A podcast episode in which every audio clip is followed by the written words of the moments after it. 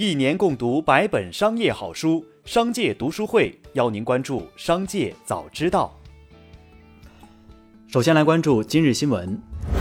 据篮球期刊援引消息人士透露，尽管许多消费者在网上表示将停止购买 Nike，但 Nike 于三月二十五号到二十六号照原计划在天猫官方旗舰店上架新款 Air Jordan 和 Dunk Low 运动鞋，却瞬间售罄。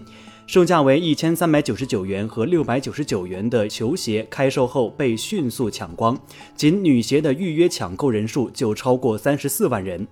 对于 Nike 和 H&M 在棉花事件后截然不同的遭遇，有分析人士认为并不意外。长期盘踞运动服饰行业头部的 Nike 在中国影响力巨大，现阶段并未出现真正可替代的品牌。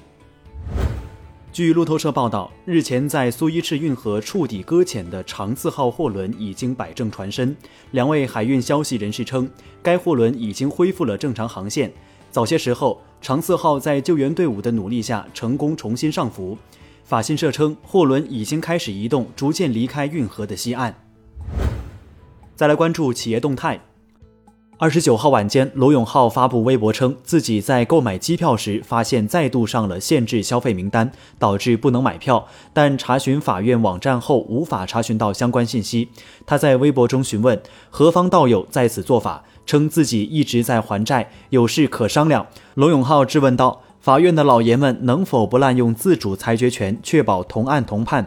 他称，立法机关的老爷们能否检讨一下发行法规？做生意欠下的还债很难纯靠打工来还。我们这些兢兢业业、坚持还债且成绩斐然的非老赖，能否至少让我们为还债奔波时坐飞机经济舱或高铁二等座，以提高工作效率？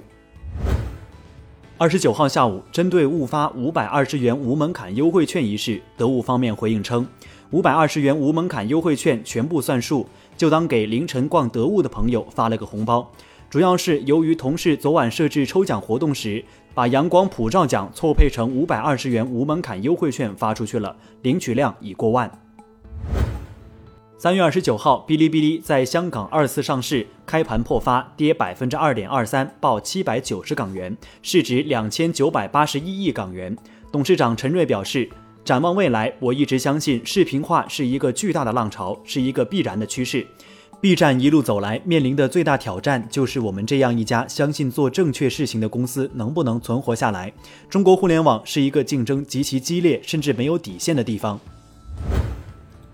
三月二十九号，记者在华为应用市场搜索耐克、阿迪达斯，均提示服务调整，暂不提供下载。搜索耐克、阿迪达斯也没有搜到相关 App。同样，小米应用商店、vivo 应用商店、OPPO 应用商店和腾讯应用宝也搜不到耐克、阿迪达斯的相关结果。此外，国内主要地图 App 如高德地图、百度地图等已搜不到 HM。三月二十九号晚间，抖音起诉腾讯不正当竞争案迎来最新进展。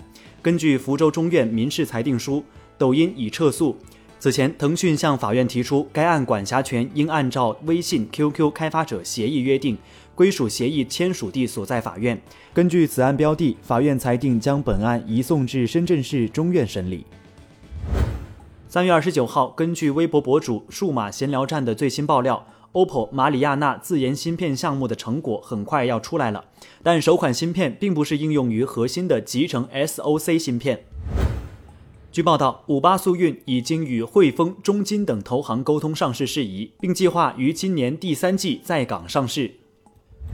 微信今日表示，微信 iOS 八点零三新版本正在灰度中。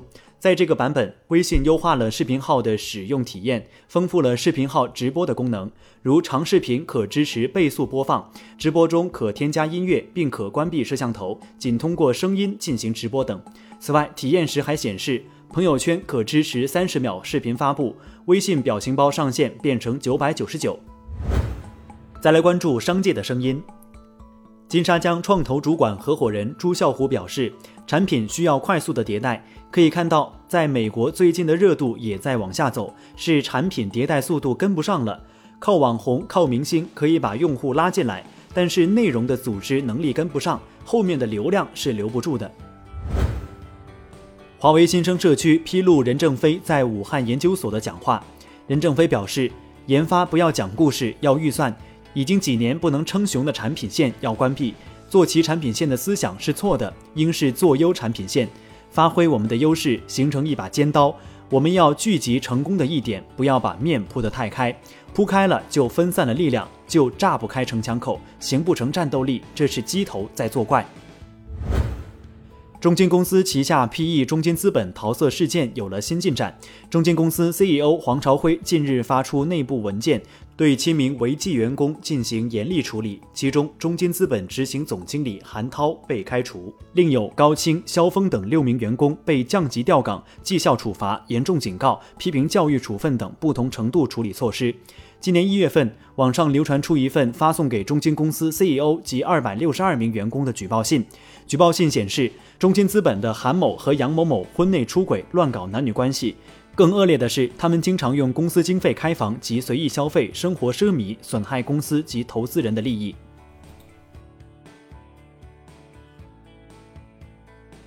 以上就是今天的商界早知道节目。最后，还是要提醒您关注商界读书会。